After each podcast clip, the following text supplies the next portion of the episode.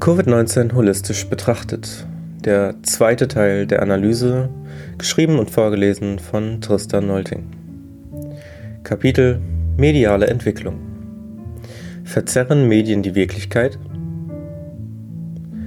Wie funktionieren Medien? Hierzu gibt es eine klare Antwort. Sie liefern einen geringen Ausschnitt der Wirklichkeit in einem Zeitalter, in dem wir uns selber als Informationsgesellschaft ansehen. Somit bilden die Medien das Grundgerüst, um zeitnah einfach aufbereitete Informationen zu erhalten.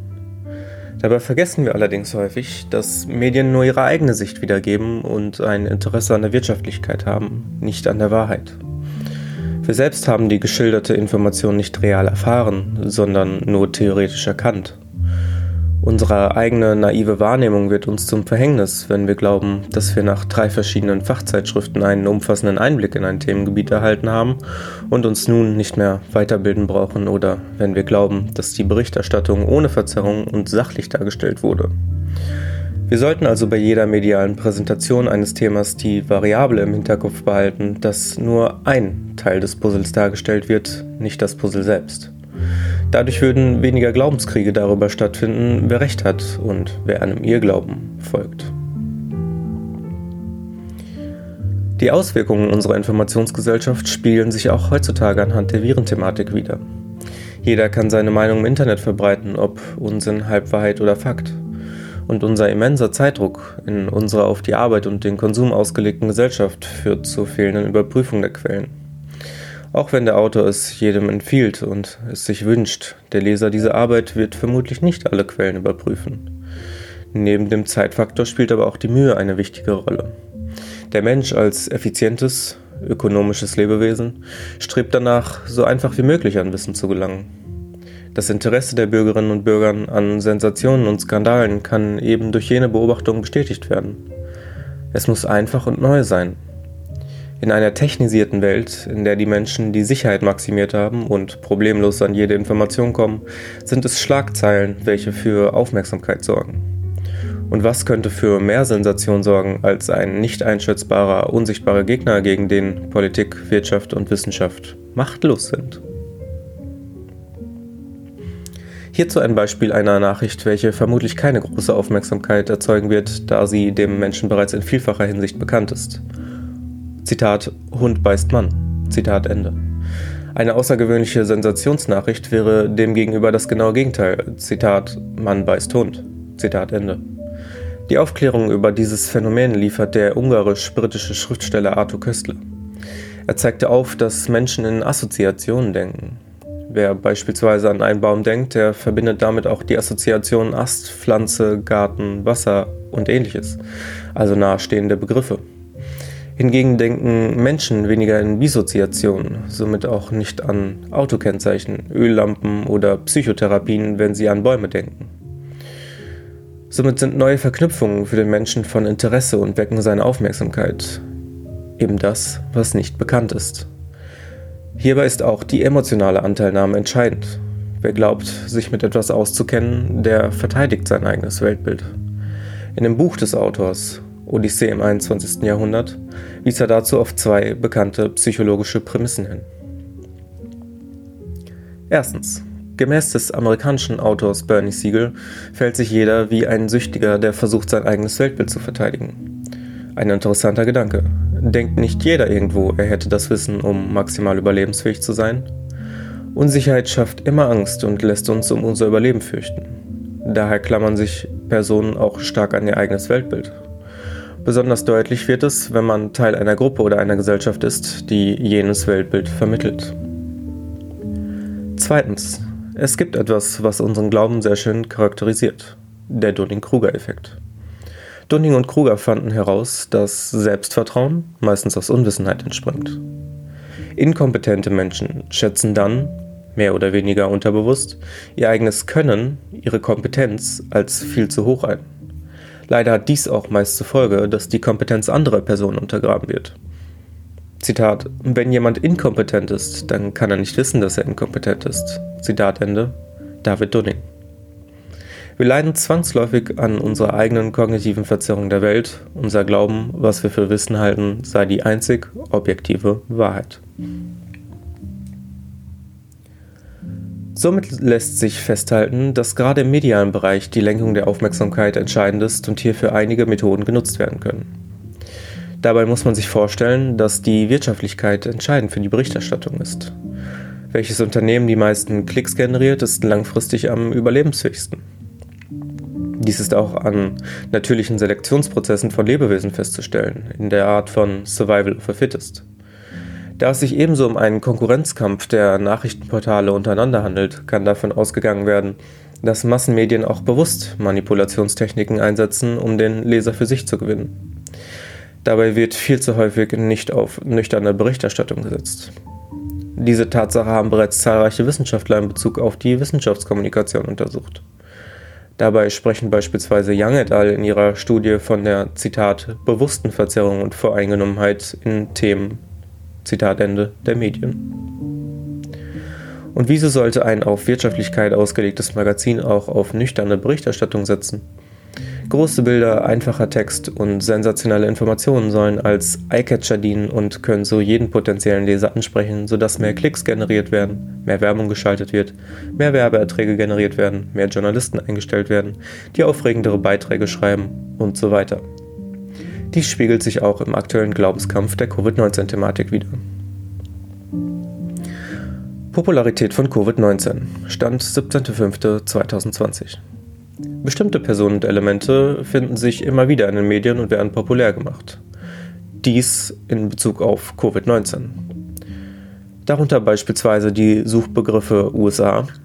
Sie liefern zusammen mit Covid-19 5,6 Milliarden Ergebnisse, Italien 213 Millionen Ergebnisse und Spanien 78,1 Millionen Ergebnisse. Experten wie Hendrik Strick 291.000 Ergebnisse, Christian Drosten 2,2 Millionen Ergebnisse und Karl Lauterbach 461.000 Ergebnisse.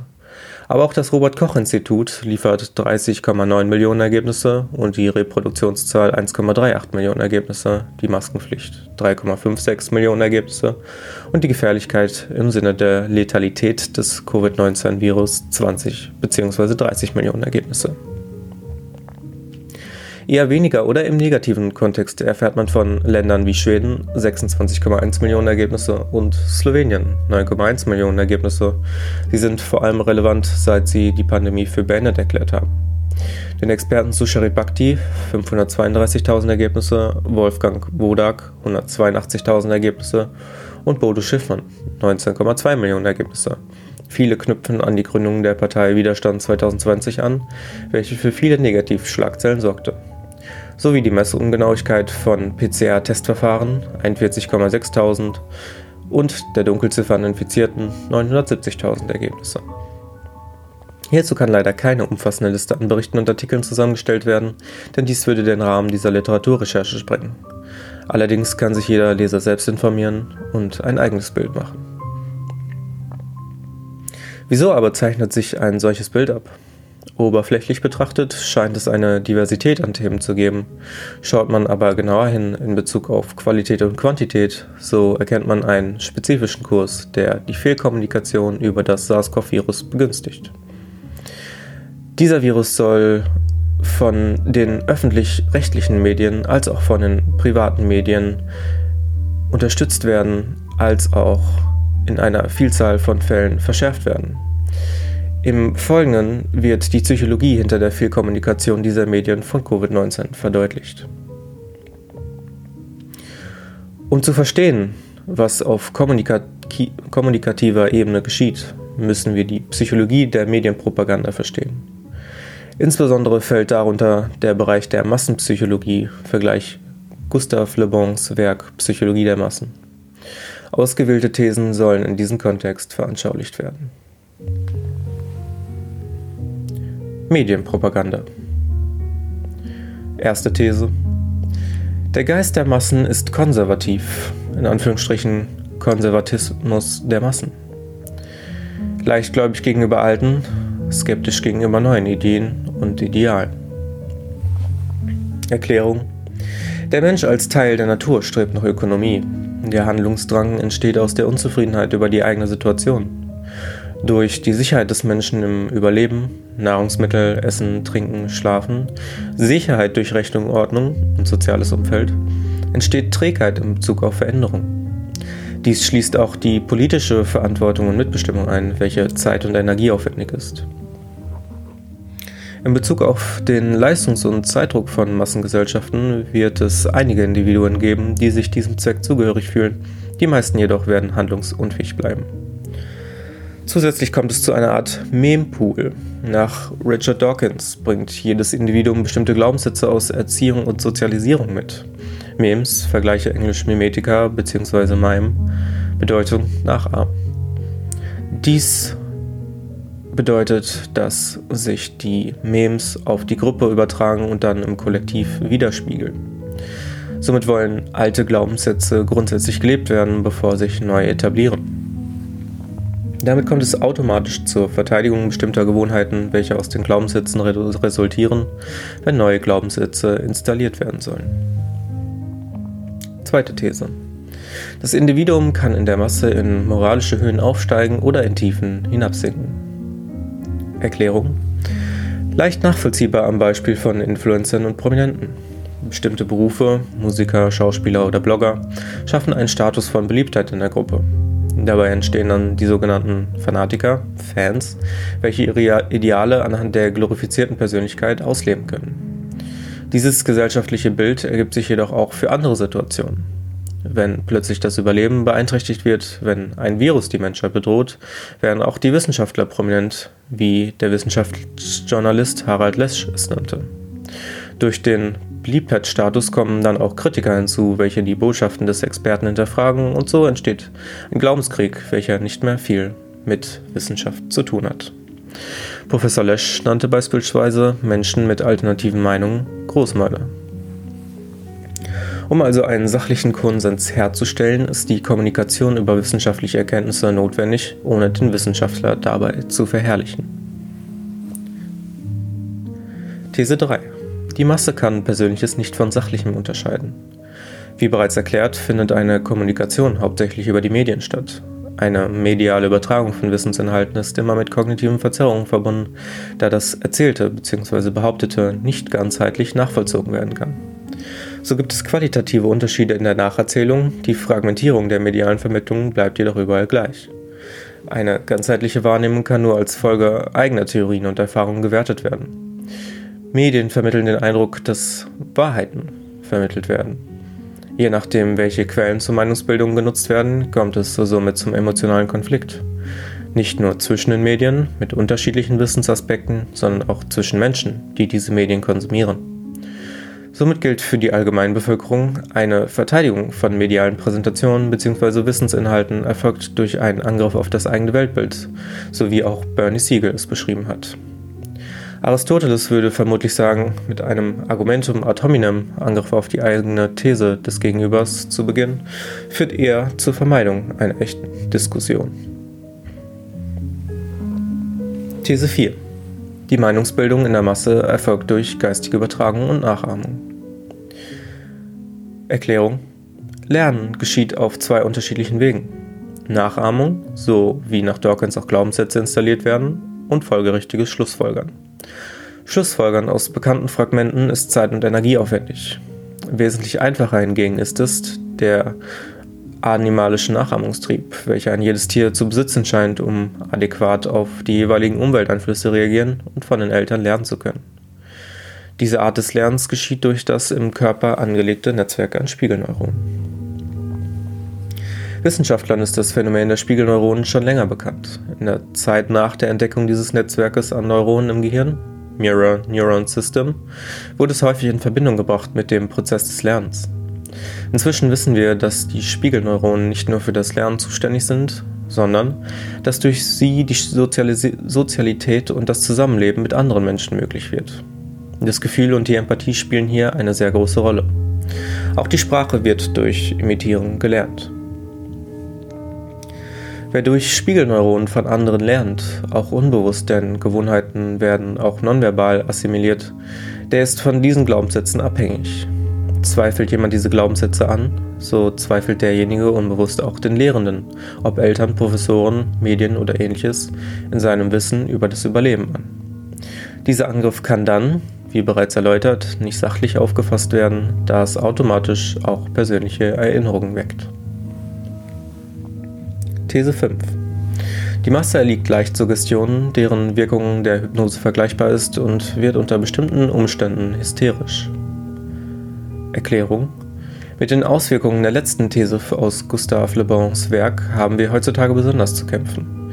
Sie lässt sich leicht als Kausalkette nachvollziehen, wenn man die Medien aufmerksam verfolgt.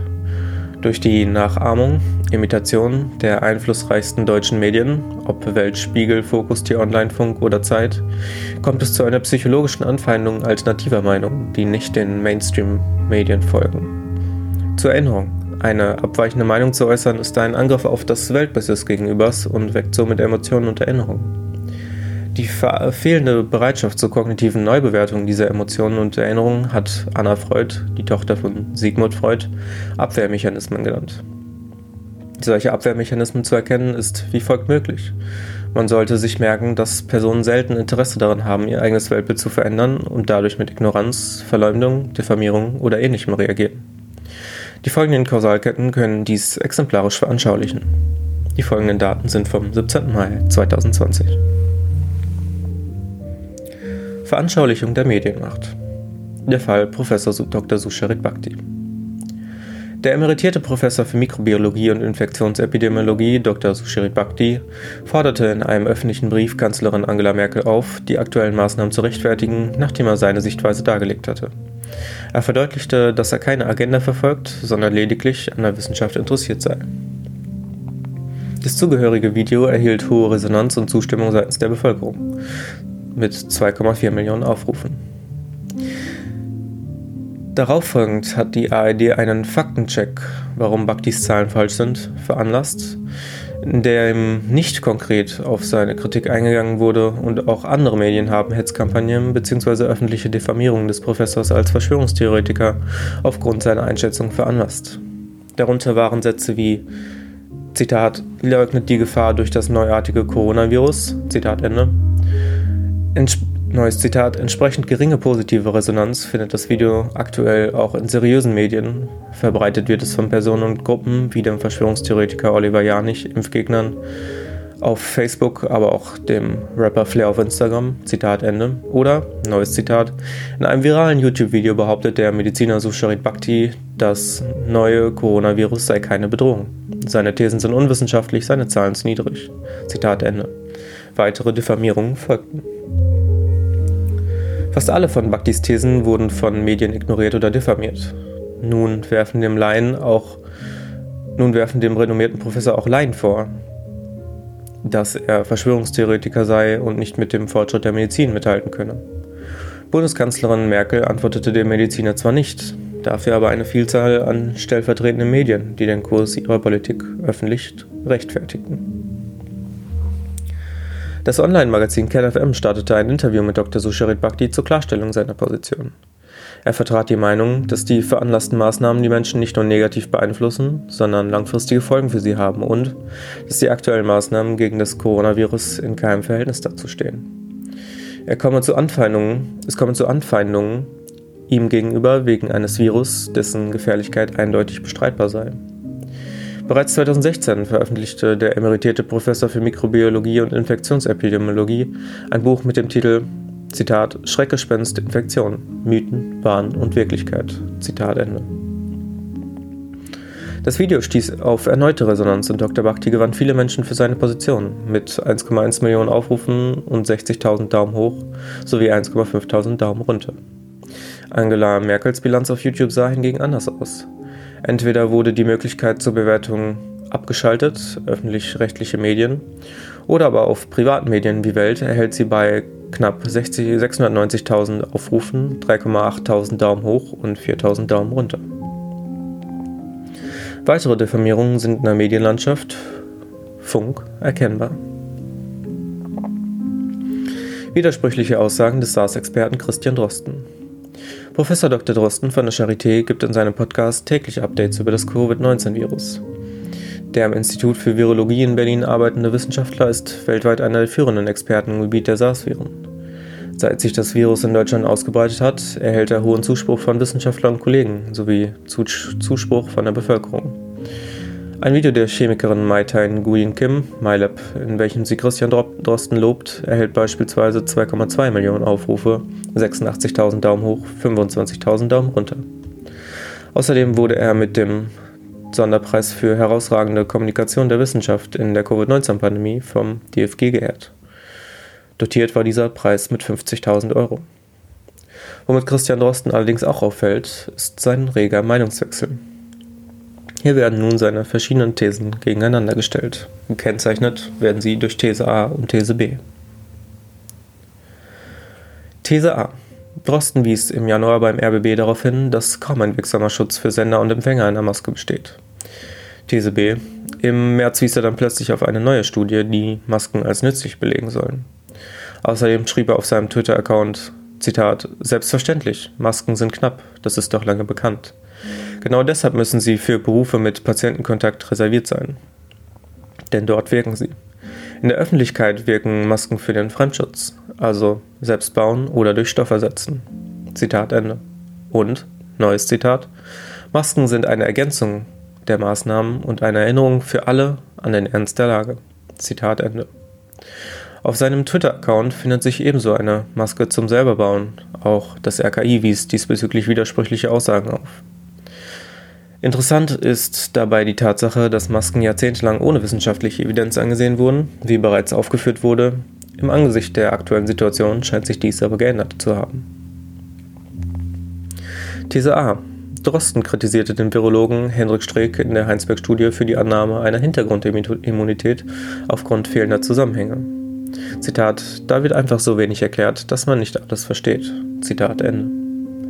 These B.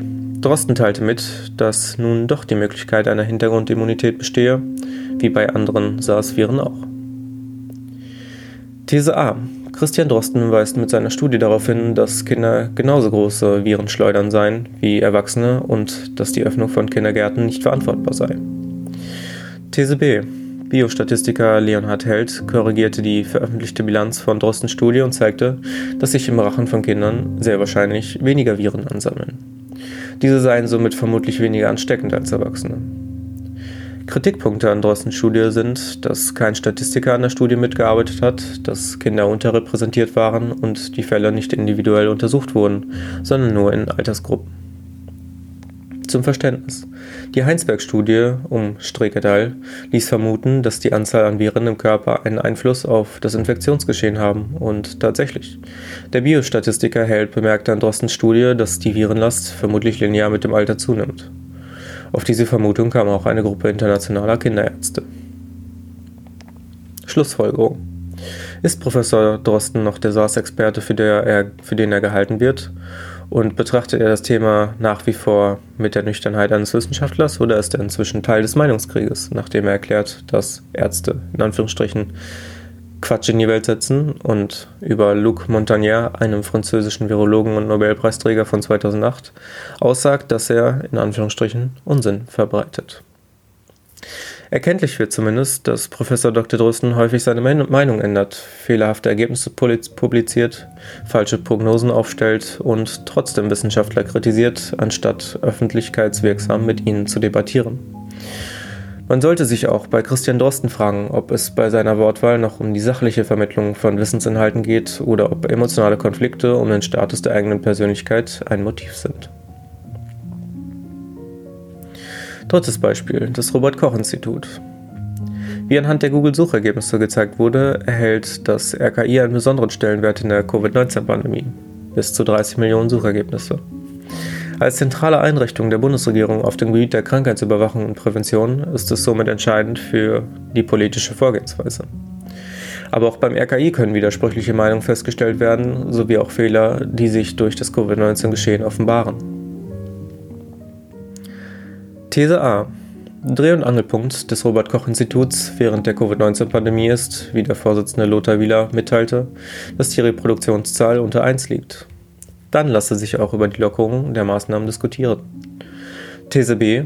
Nachdem die Reproduktionszahl im Mai unter 1 lag, gab das RKI bekannt, dass die Reproduktionszahl nicht repräsentativ sei. Denn die Fälle steigen nach wie vor an und nun sei ein neuer Wert notwendig, um Messungenauigkeiten zu beheben.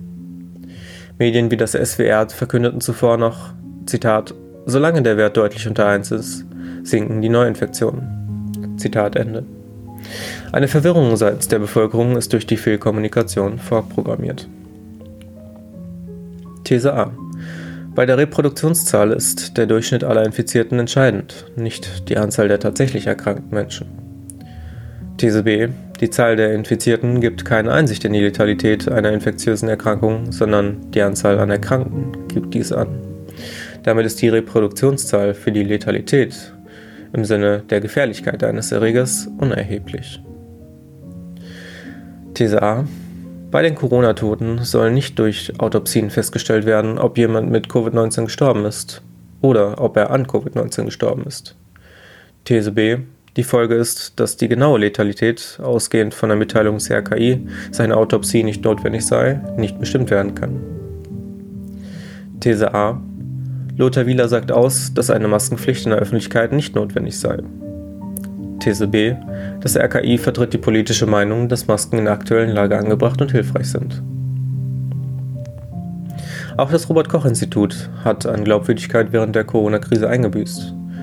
Bisher vertritt Lothar Wieler die Meinung, dass eine bundesweite Impfpflicht nicht notwendig ist, bleibt somit abzuwarten, ob sich seine Meinung hält. Beispiel 4.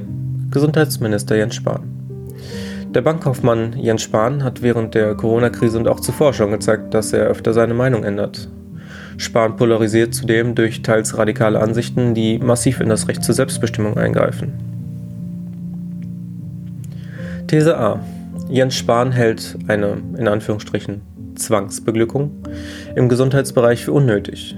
Tatsächlich möchte er eine informierte Entscheidung über die Gesundheitspolitik bei den Bürgerinnen und Bürgern in Deutschland. These B. Spahn führte die Impfpflicht für Kinderkrankheiten ein und verhängte Sanktionen bei Zuwiderhandlungen. These A.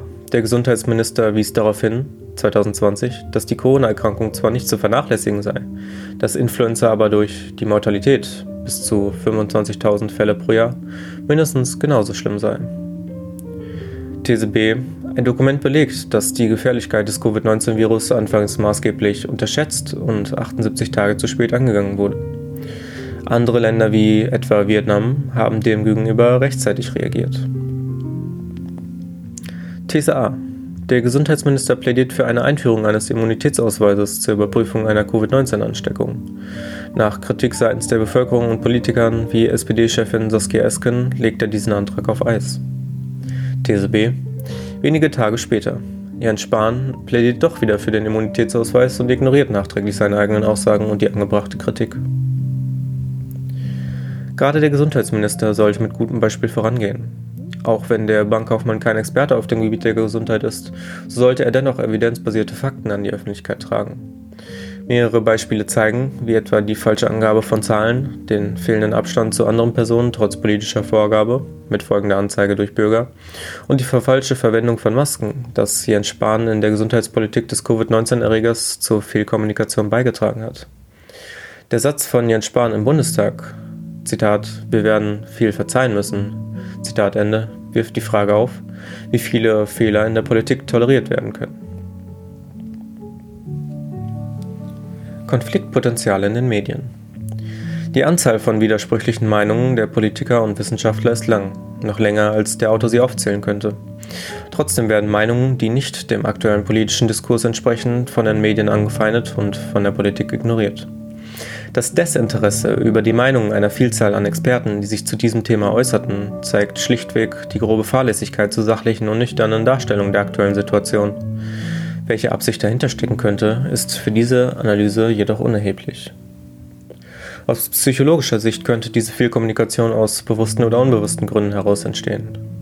Die folgende psychologische Analyse spricht sich eher für die bewusste Ignoranz und Diffamierung von Expertenmeinungen in Politik und Medien aus. Das Buch Feindbilder Psychologie der Dämonisierung von Heim Omer weist ein Schlüsselkapitel auf, um zu verstehen, wieso die Politik und Nachrichten ein solches Verhalten aufweisen. Zitat Die innere Logik der Dämonisierung führt zu einer wachsenden Bereitschaft, Schaden anzurichten und zu erdulden. Er wird als notwendiger Preis gesehen, der für die Niederlage des Feindes bezahlt werden muss. Manchmal erreichen die Ausmaße der Dämonisierung und Eskalation eine solche Zuspitzung, dass beide Parteien nicht nur dazu gebracht werden, die Möglichkeit der Zerstörung des Feindes zu akzeptieren, sogar ihre eigene in Kauf zu nehmen. Zitat Ende. An dieser Analyse wird deutlich, dass jeder Konflikt durch die Dämonisierung des Feindes entsteht. Erst wenn man sich selbst nicht mehr mit dem Gegenüber identifiziert und dann für eine Abwertung seiner Meinung sorgt, kann eine Situation entstehen, in welcher Eskalationspotenzial besteht. Wer andere Meinungen nicht toleriert, sondern sie bekämpft, hat kein Interesse an dem Frieden, sondern an Krieg und Zerstörung. Das folgende Beispiel um den umstrittenen Arzt Dr. Bodo Schiffmann zeigt diese Tatsache deutlich auf. Parteiwiderstand 2020 im Dr. Bodo Schiffmann. Der Hals-Nasen-Ohrenarzt Bodo Schiffmann mit seiner Schwindelambulanz Sinsheim Klinik veröffentlichte im Rahmen der Covid-19-Pandemie mehrere YouTube-Videos zur Schilderung seiner Sichtweise anhand der Datenlage. Zudem versuchte er über die Propaganda der politischen Maßnahmen aufzuklären. Der Arzt forderte den Rücktritt von Bankkaufmann Jens Spahn als Gesundheitsminister und teilte mit, eine Partei zu gründen, um gegen die aktuellen Maßnahmen vorzugehen. Ähnlich wie bei Prof. Dr. Susharit Bhakti veranlassten diverse große Nachrichtenportale Faktenchecks zur Diffamierung des Arztes. Seine Meinung schien in dieser Angelegenheit un unerwünscht. Einige Portale sprechen dabei in folgendem emotionalen und abwertenden Wortlaut. Zitat es kann doch echt nicht sein, dass ich hier mühsam bereits den dritten Tag an diesem Faktencheck bastele, Stunden Dinge recherchiere über einen Text bzw. einen Sharepick, dass Leute, die keinen blassen Schimmer von Corona haben, sich das fünf Sekunden angeschaut haben und dann teilten. Es dürfte bis jetzt mehr als deutlich sein, dass das eine billige, schlampig zusammengestellte Liste ohne jegliche Aussagekraft ist. Da werden seriöse Ärztinnen, die moderate Einwände aufgrund von Forschungsergebnissen haben, mit dezidierten Nicht-Expertinnen in einen Topf geworfen, die nie zum Thema Corona geforscht haben und für Klicks und Geld irgendeinen Unsinn in die Welt setzen. Zitat Ende. Stammt vom Volksverpetzer. Weitere Denunzierungskampagnen wurden nach Gründung der Partei Widerstand 2020 gestartet, darunter auch die öffentlich-rechtlichen Medien Funk wie die ARD, welche die Partei als Zitat ein diffuses Sammelbecken aus Verschwörungstheoretikern, Rechtspopulisten, linksesoterischen Impfgegnern, aber auch verunsicherten Bürgern, was gefährlich sei, Zitat Ende, ansah. Weitere Anschuldigungen mit negativ kontierten Begriffen folgten. Der Kommentar des Chefredakteurs der ARD, Reinhard Becker, brachte diesen Konflikt auf den Höhepunkt. Er bezeichnete die Anhänger der Partei Widerstand 2020 als Spinner und Wirrköpfe und verteidigte Kanzlerin Merkel als starke Führerin. Das Video ist inzwischen auf der Seite der Tagesschau gelöscht. Einen Konsens herzustellen lag anscheinend nicht im Interesse der Medien, sodass weitere Anschuldigungen wie die Bekanntmachung falscher Mitgliederzahlen gemacht wurden, ohne notwendige Begründung. Resümee Deutlich wird, dass sowohl der öffentlich-rechtliche Funk als auch private Medien Journalisten beauftragt haben, um Fachexperten zu diffamieren. Dabei muss man sich vor Augen führen, dass Informationssuche im Internet keine Expertise ersetzt. Erst Erfahrung und Theorie können zu einem ganzheitlichen Bild über den Kontext verhelfen. Die zahlreichen Experten, welche aufgezählt wurden, vergleiche Seite 19 folgende, können eine wertvolle Einschätzung abgeben, da sie Theorie und jahrelange Erfahrung in ihren Fachgebieten aufweisen. Journalisten haben dies nicht. Trotzdem diffamieren sie die Experten und nutzen auffällig häufig negativ konnotierte Begriffe wie Verschwörungstheoretiker, Populist oder Corona-Leugner, sodass die Thesen der Experten bei der Bevölkerung auch ohne Begründung abgelehnt und angezweifelt werden. Durch Anfeindungen der Medien gegenüber Wissenschaftlern und auch untereinander ist kein schlichtendes Streitgespräch mehr möglich. Dies verschärft die Dämonisierung der Menschen mit abweichenden Meinungen. So ermahnte der Religionsphilosoph Dr. Dr. Daniel von Wachter, Professor für Philosophie und Direktor des Internationalen, der Internationalen Akademie für Philosophie im Fürstentum Liechtenstein, in seiner Veröffentlichung Eine philosophische Untersuchung des neuartigen Coronavirus 9. April 2020 das Scheuklappendenken, welches die Möglichkeit zur wissenschaftlichen Untersuchung des Covid-19-Virus zunehmend blockiere. Wenn Wissenschaftler um ihren Ruf fürchten müssen, müssen, weil Medien sie denunzieren, kommt es nicht mehr zu einer wichtigen Diversität an Meinungen. Hier wird also ersichtlich eine Einbahnstraße geschaffen, die den aktuellen Maßnahmen der Politik entsprechen. Kritik ist dabei als unerwünscht zu bewerten. Dies zeigt sich nicht nur an der Ignoranz gegenüber alternativen Meinungen, sondern auch an der Diffamierung mit psychologischen Methoden. In diesem Zusammenhang ist die Arbeit von dem Psychologen Prof. Dr. Rainer Mausfeld notwendig für das Verständnis. Seine Hypothesen ähneln denen von Gustave Le Bons. Exemplarisch Massenführer und Massenmedien werden unter bestimmten Umständen charismatisiert, durch Nimbus bzw. Prestige aufgeladen. Die Folgen der Covid-19-Debatte sind eindeutig. Aktuell wird mit psychologischen Methoden der Medien versucht, alternative Meinungen zu diffamieren. Dieser Eindruck bestätigt sich in der wissenschaftlichen Literaturrecherche und in Expertenmeinungen zur Pandemie. Aus dem Konflikt heraus, dass die Pandemie keiner sachlichen Berichterstattung unterliegt, versucht der Autor nun, die gesellschaftlichen Folgen abzuleiten. Dabei ist es wichtig, dass die Bürgerinnen und Bürger sich ihrer kognitiven Verzerrung bewusst werden und offen über das Thema kommunizieren. Vielen Dank fürs Zuhören. Ich freue mich natürlich, wenn ihr nächstes Mal bei Teil 3 der Analyse wieder einschaltet, zuhört. Und da wird es genau um das Kapitel die Gesellschaftsstruktur gehen. In diesem Sinne freue ich mich auf euch, hoffe ihr schaut mal auf unseren Instagram-Kanälen Denkmal Podcast und Tristans Trivium vorbei und sage, Freunde, bis nächstes Mal. Ciao.